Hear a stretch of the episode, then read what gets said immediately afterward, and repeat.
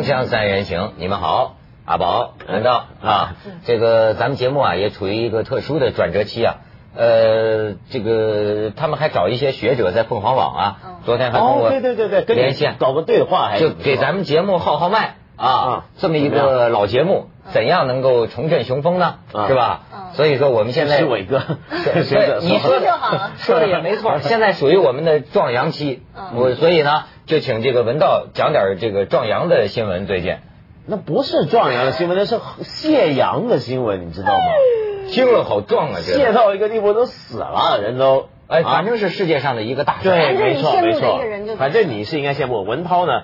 向来比如说有时候我跟子东两个一起跟他一块做节目，子东跟我都很喜欢讲一些体育话题。我们喜欢看篮球，喜欢看足球。我也喜欢看篮球，是吧？我也喜欢体育啊，我喜欢。你帅了吗？你喜欢在 球？你喜欢球赛开始之前那些啦啦队那些美国 NBA 那些是吧？没错没错没错。对，我就知道，真是这回是这样。就说到有一个北爱尔兰的球星，嗯，叫做乔治贝斯特，他以前六十年代是在打曼联的一个前锋。那么这个乔治贝斯特呢，是被誉为是足球界的猫王，就是说脚法特别刁钻，特别灵活。他有有一个经典画面，我记得小时候，因为我我长大看球赛的时候，他早就退休了。但后来我看一些录影带，看到一个经典画面，那画面是什么？他晃过对手四个后卫，啪啪啪啪盘来盘去，晃到最后，那守门员出来扑他，他连守门员都晃过了。这时候，一般的球员啊，就赶快送球进网，对不对？他不是，嗯嗯嗯，他是耍花枪，没有那个守门员冲过去了，他把这个球定在那个门前面，等他回去，对，等他要回来，轻轻的再把那个球啪送进去，然后那个守门员他妈傻了，你这什么意思？然后这时候呢，他但是他又反过来，他不嚣张了，他反过来，他把半上半身靠在这个门柱旁边，有点羞涩的低头。哎呦，这玩帅呢，嗯，玩帅，而且他这个人真是帅透了。我跟你说，样子又长得很帅。直到最近看他死了嘛，他老的的样子还是很帅。他怎么死的呢？嗯，玩的太厉害。哦，是吗？玩的太厉害。纵欲过度吗？纵欲过度，喝酒过多。他其实去年就已经说有肝癌，要戒酒，戒了一阵子又喝，结果那天啊就死了。之后现在送病嘛，那天上礼拜六还礼拜天的时候。送殡在这个北爱尔兰贝尔法斯特是沿路是五十万人送葬，他灵车经过，大家就丢那个他的丢花，然后有一些布，那些布就是有球员的名字在上面的布丢上去，然后沿路鼓掌，然后后来到了这个呃各个球场的比赛，当那过去一个礼拜各个球场的比赛是全欧洲的球场，在比赛开始之前，所有人都是起来鼓掌，用用鼓掌的方式来表示对他致敬。五十万人，五十万人送葬，是戴安娜王妃以来才有这样的待遇。这家比游行的人都多啊，绝对是，绝对一个一个这样的一个球星啊，对啊，引起。所以这个球星本来就是有这种魅力，而且更加上他是个天才型的人，二十多岁他就退休了。二十多岁为什么退休呢？就玩的太厉害，他那时候非常的荒淫嘛。那么他曾经跟人家说过，他试过一天二十四小时里面跟七个女人马拉松似的在。他是曼联队的嘛，在曼彻斯特一些酒店里面开房，三三七二十一，平均一个三个多钟头。对，好家伙，你看这真的是关心这个事，还要用数学算出来，做得到吗？比较关心的，对，就是女人比较关心的大概就是他真的很帅，对，然后他的儿子也超帅。对，我因为那谁的儿子分得清吗？我我不知道，我不管。好像是他前妻，不过不知道是哪一个前妻。对，因为那天我也看了那个送殡的场场场面，因为场面真的挺浩大，我就想说这一定是件大事儿，只是我们没那么关心而已。我觉得女孩子哦，真的特别喜欢看那种男孩子要哭不哭，隐忍不哭，就是男性的。脆弱之中见刚强，刚强之中又有点脆弱那种感觉。侠骨柔情。就是他那个儿子呢，就是长得真的非常的精致，嗯，然后金褐色的头发，然后在那个送殡行列当中，就是我我要送我爸爸，我很难过，因为我真的很尊敬他。可是这个时候我不能哭，因为我爸爸希望我坚强，那种感觉就跟前一阵子啊，那个马英九先生不是 那个是胜选的第二天呐，那前胜胜选当天他不是已经很低调说我们呃只能高兴一天，因为我们还有很多的仗要打，很多关要过。然后第二天一早他不是去拜祭他的父亲马克先生嘛，然后他出来然后跟大家讲话的那个神情也是哽咽。对，然后呢，眼眶红，就是他已很明显刚刚哭过，可是他的脆弱只在他的父亲面前，不让别人看到。然后出来之后呢，依然是非常冷静的面对，但你知道他是忍住。我告诉你，所有的女生看到这个场面都会很想抱抱他，然后跟他就像林志玲一样爱的抱抱。哎呦，好好好，以后这款可以多耍。嗯，那这个不能常耍。对啊，你以为你每集耍这个节目就有这个效果吗？你说的，你说，刚才你说他这 倚门回首啊，我就想起马英九啊。你看也是进了球得了胜，但是表现出来的呢，就突然害羞起来了。对，拥抱琵琶慢遮，对对对，就是这种低调低调的对，就是。这种，我刚刚才跟阿宝说，像马英九这种人啊，过去很多人说他演戏啊，或者怎么样，也有人说他反过来说他不会演戏。但我觉得他现在开始去到政治人物的高峰了。就政治人物啊，一定要会演戏，但演戏不能纯演戏，纯演戏是看得出来的，你得戏假情真，就是说你要带入那个情境。比如说像他这回，他带领国民党胜了这么漂亮的一仗。他不是马上得意忘形，他就啊喝啊香槟啊，不是那种，那是阿扁，那是阿扁。然后第二天呢，第一件事先去祭告父亲亡魂，有点像那个勾践复国之后啊，这个夫差复仇之后，这爸爸，我成了，我出来，我父亲教训我怎么样怎么样，哇，这下多厉害，这真是一个演艺高峰了，我觉得。而且是人家就观察嘛，呃，他父亲这个呃送殡的时候，他姐姐嗯在致悼词啊，大概是在念。然后呢，马英九这个这个你他这个哭啊拿捏的分寸呢，就是开始跟钢铁一样的不哭，然后不无论说他父亲多么好都不哭，但是一旦说到党国大业，嗯，就父亲最关心的是党的命运，这个时候小马哥来了，崩溃了，他就哽咽。这就觉得好家伙，这是拿捏到一个什么程度？好，没有拿捏，可能他是真心的。我们先不要揣测。对对对对对对对，我我我觉得小马哥应该还是比较对，当然是当然是。好，那么说回这个很纯洁的爱慕女性的这个乔治贝斯特，他也很纯洁，人家。那么他也是有有什么就说什么，很老实这个人。譬如说，一直传闻呢，他是把七个任的世界小姐都搞上了。那么后来有记者有会访问他，问他这是真的吗？七任的世界小姐啊，对啊，就是三亚选的这个，对啊，世界小姐有七个世界小姐的冠军跟他上过床，哦，这事是可以查考的，对，可以的。他就问他了，他就问他，然后问他，然后他怎么答？说？不不不，你们不要那么夸张，我没没那么厉害，我记得应该是四个，另外三个你们说谁呀？我都不知道，谦虚。这什么谦虚？谦虚，老实就是老实是吧？他也不想害了其他人的名节，哎，他也不觉得这有什么值得夸耀，绝对实事求是，脚踏实地，所以他才会有这么。我在想说，足球界，呃，他至于足球界，我在想，如果有一天篮球界，嗯，也会有这种万人空巷，或者是说大家很致敬，嗯。那个应该，我猜会是 Michael。哎呦，篮球对啊，篮球真的也很风流啊。篮球界有一个人嘛，声称啊，他一生当中跟两万个发哦，张伯伦嘛。对啊，对啊，以前的 NBA 王嘛。算了，两万个，我就很难想，很难算是吧？我也回家算了一回，这你们两个怎么回事？人是苦力吗？当然会算了，他他太讲有牙是吧？对啊，五之士也无牙。对啊，这个弱水三千。广告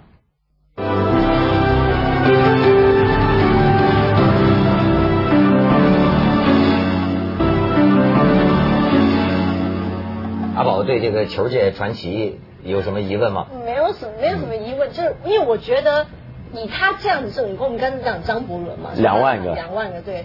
一般来讲，因为我知道有些国家的球星，像那个世界杯的时候，他们就有在讨论，呃，应不应该禁欲是吧？对，有的国家呢是会把自己的老婆太太全带上的，嗯，就是那种就是我们的日常生活不能荒废。啊，就我们该做的事情要做，这样的球员才能有良好的精神。可是呢，有的国家就是那种绝对在比赛的期间，什么事情都不能做，我们把所有的精力都孤注一掷在那九十分钟上，就有就有，没有就没有了。所以我觉得这个到底是要相信什么样才是对？我想问一下文道轩，你这么运动这么有，听说是没有科学根据，就是 有人算过，用统计数字去算，有禁欲没禁欲的分别不是太大，它背后只是一个假设。假设是什么？假设两件事。第一件事就是认为一个男的在床上虚耗了精力之后呢，会影响他的日常的体力表现。那么如果照这个推理来讲的话，任何一个男人只要他昨天晚上干过那回事儿，今天上班精神状况应该就比没干要差一点，是不是？不一定，不一定。有的人也是气吞万里如虎，嗯，对，没错。然后呢，另外呢，他另第二个假设是什么？就是一个人禁欲啊，他会憋着，嗯，憋着之后啊，他的精力就要往别的地方发泄，比如说看着那个龙门。就冲啊，就冲啊，进啊，上啊，就是那种感觉。广州话里有一个，就反映了咱们就古老的一种逻辑，叫做什么？古精上脑啊。对对，古精上脑，古精神脑。古精上脑，就是认为你控抑制这个欲望，然后呢，你就会变得聪明，对，是吧？不是聪明，就是有点傻了吧？应该是古精神的意思，就是你像今夜古上脑了，这不傻了。那就成鼻涕了。对对对对，好，好好好，太恶心了，太恶心了，太恶心，看你们两个对不起，没有没有没有，对不起阿宝，对不起阿宝啊，对不起各位观众。好，然后呢，说回那件事，就是呃，但这两个假设都是科学上面没有证据的。那么，不过有时候有些球队还坚持做这个的原因是什么？为了要显示纪律。嗯。显示纪律，就等于以前我们说过，就是为什么军人啊要理平头呢？不只是方便，有时候是为了表现纪律。因为平头的原理就是他头发多一点不行，啊少一点不行，长短都要控制在刚刚好的量。那么用这个来提醒你，你是军人，你连头发长多少、短多少都要听话，要有纪律。所以呢，透过叫球员禁欲来显示出我们这个教练钢铁般的意志，是控制着你们每一个人的日常生活，吃饭吃几碗，睡觉睡多少。做不做爱都要在我控制底下，这是要显示权力。但有时候要搞不好呢，这个球队就球球员就把教练给罢免了，不是不开心的。这我他我是从这儿，这个咱们的一切哈，我现在觉得新时代啊，都要用科学的眼光认真查考一遍。嗯，我们脑子里有很多观念，比如说中国人说人纵欲过度，这个说法从西门庆就开始了。哎呀，当时吓得幼小的我呀，好家伙！就变成你小时候就看了《金瓶梅》，是这意思吧？哎呀，阿宝，你这个南海真神，你干嘛要见缝插针？那有什么啊？那是我国对啊，名著啊，那名著啊，不是罪恶呀？不是禁书吗？那都什么禁书？文学啊？对呀，那是没没文化的人才认为那不能看。他那个你觉得很荒淫的部分呢，是为了反映我国这个封建时期的末期啊，那种腐败的资产阶级生活，他们丑恶的真面目。哎，就说好像是说这个说色情呃酒色逃虚了身体，从中医上讲似乎是讲得通的，但是我也看了一些西方的这个科学。认为这个在这方面没有任何根据的，就说这个人的这个性能量、性能力哈，他你要相信自然，你要没有了，你也就没有这个兴趣了，对吧？只要你还能做，你就是。所以说有些时候是体力问题。你知道香港那种小电影院，老阿伯的性生活也很值得关心呐。他们就看那个小电影、三级片电影，嗯经常在报纸上看到阿伯在里边就中风了。哦太开心了，对，这也是太开心了嘛。你他不是因为性的问题，他是因为引引发了脑溢血呀，对，心脏病啊，高血压呀，所谓马上风啊，所谓马上风可能是这么一个东西。嗯，你再比如说酒哈，我也查考过。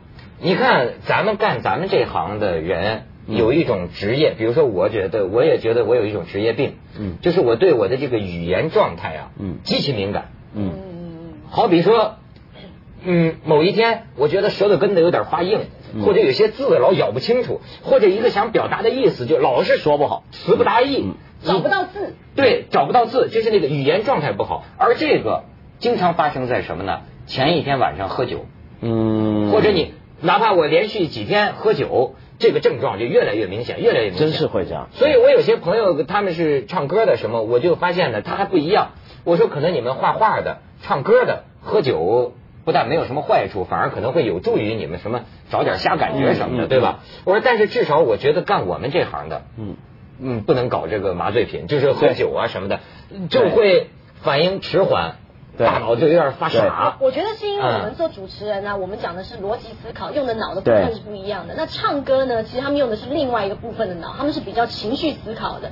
因为你唱歌有时候唱的好不好啊，跟你情绪投不投入。比方说你这个音哦，你可能准了，但是你没有感情，观众听了还是觉得很很隔隔离。但有时候你音破了，可是观众觉得哎呦这个音就是要破，然后才会到那种情绪。所以我觉得这是不太一样的。有的歌手呢是那种会刻意的。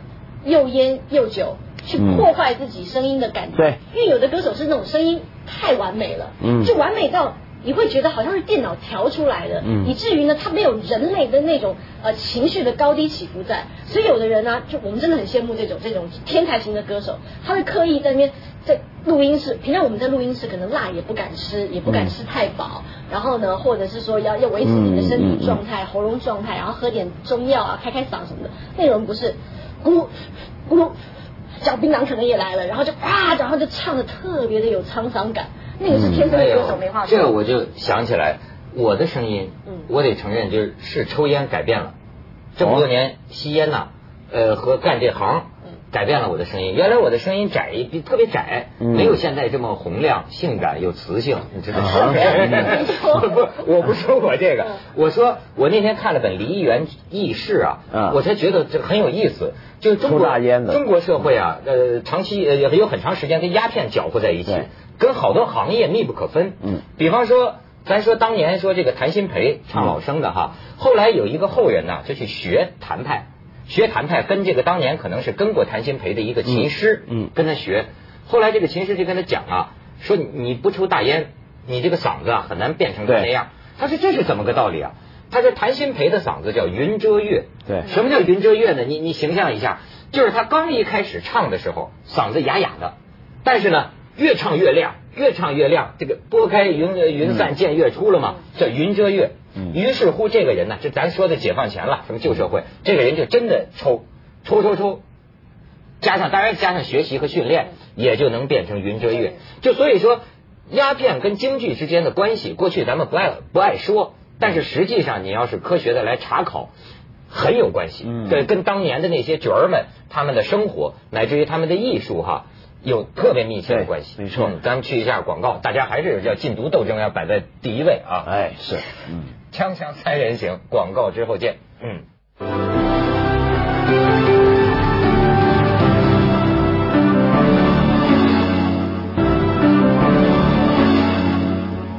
好，阿宝对咱们这个英才早帅哥早逝也是很有感触。是，呃，没有了。我觉得其实。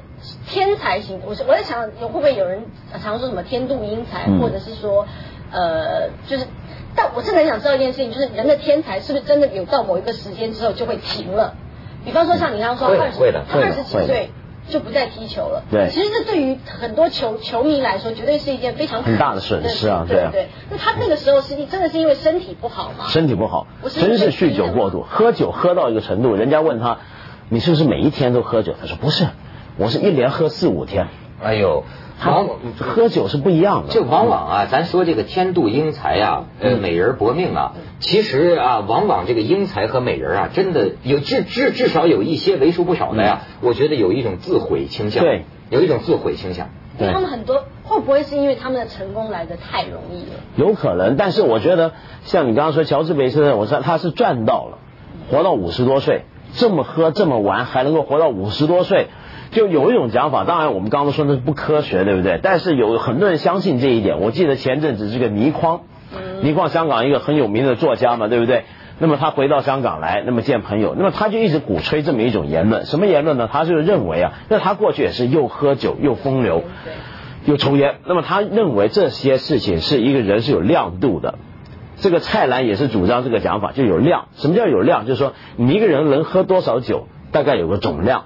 一个人一辈子能够，譬如说上多少次床，也有个总量。你到了这个量，过去老跟我说，文涛小心啊，四千次，只有四千次，是吧？这是哪来的？他在某个外国杂志上看到，说人一辈子。总共这个性生活的次数就四千回，那就是说张国伦已经轮回了四次、四五次。人家人家是球王嘛，对不对？人家进球进的比你多，搞这个也搞得比你强嘛，对不对？所以问题就是有没有这个量的问题呢？你比如说，如果说真的有量的话，我觉得乔治贝斯特那个量也用的很厉害了，是吧？用到五十多岁才死。像倪匡他现在啊也不算太老，但他就觉得这个量完了，他现在酒不喝了。这个呃，女人也不碰了，就好好的跟着他太太在一块了。你说？但是啊，林子大了，什么鸟都有。嗯。经过最近我的科学研究啊，这个我最近闻到非常喜欢科学，看了很多科学的东西啊。这个原来人跟人之间的区别太大了，所以为什么要讲个人主义？为什么要讲自由主义？是建基于啊，人跟人的差别太大。你知道那个有个最近有个电影，就讲美国那个汉呃性学家那对夫妇，对金赛啊，他们当年在那种社会压力下，坚持调查了多少人的性状况。他最后在电影里，他就得得出一句台词啊，他说：“你想不到一个人的性特点、性习惯、性生理。”和另一个人之间有多么大的区别？他说，有些时候这种区别以至于能大到人跟另一个物种之间的区别。就说人到底有多少次啊？到底有多大能力？每个人身体结构啊，呃，里边的承受能力啊等等。他说人的不同性，他看到了人的不同性是太大了。嗯，因为这个不同不是一个生物的不同，性生活不是一个生理活动嘛，性能力也不是一个纯粹的生理的能力，它还是文化的。你比如说，有些文化里面对某种东西，他就觉得特别性感；在另一个文化里面就觉得这个很无聊，对不对？有些文化里面觉得某种姿态是最正常，另一些文化觉得是不正常。当你的文化越来越多元化的时候，这个性生活的实践也越来越多元化，性喜好就变得很不一样。比如说，很多日本人，我举个例子，很多我们一般人，很多呃中国人会觉得日本人好像呃很变态啊，喜欢的东西他们一定很好色。其实不是，日本人只是喜欢看，很多时候，他们实际上没什么兴趣。哎呦日本人真是，上次那个小木跟我说，说日本这个色情地方就满足那种那种在地铁上摸女人的那种人，对，就一个车厢里边全是。接着下来为您播出《凤凰子夜快车》。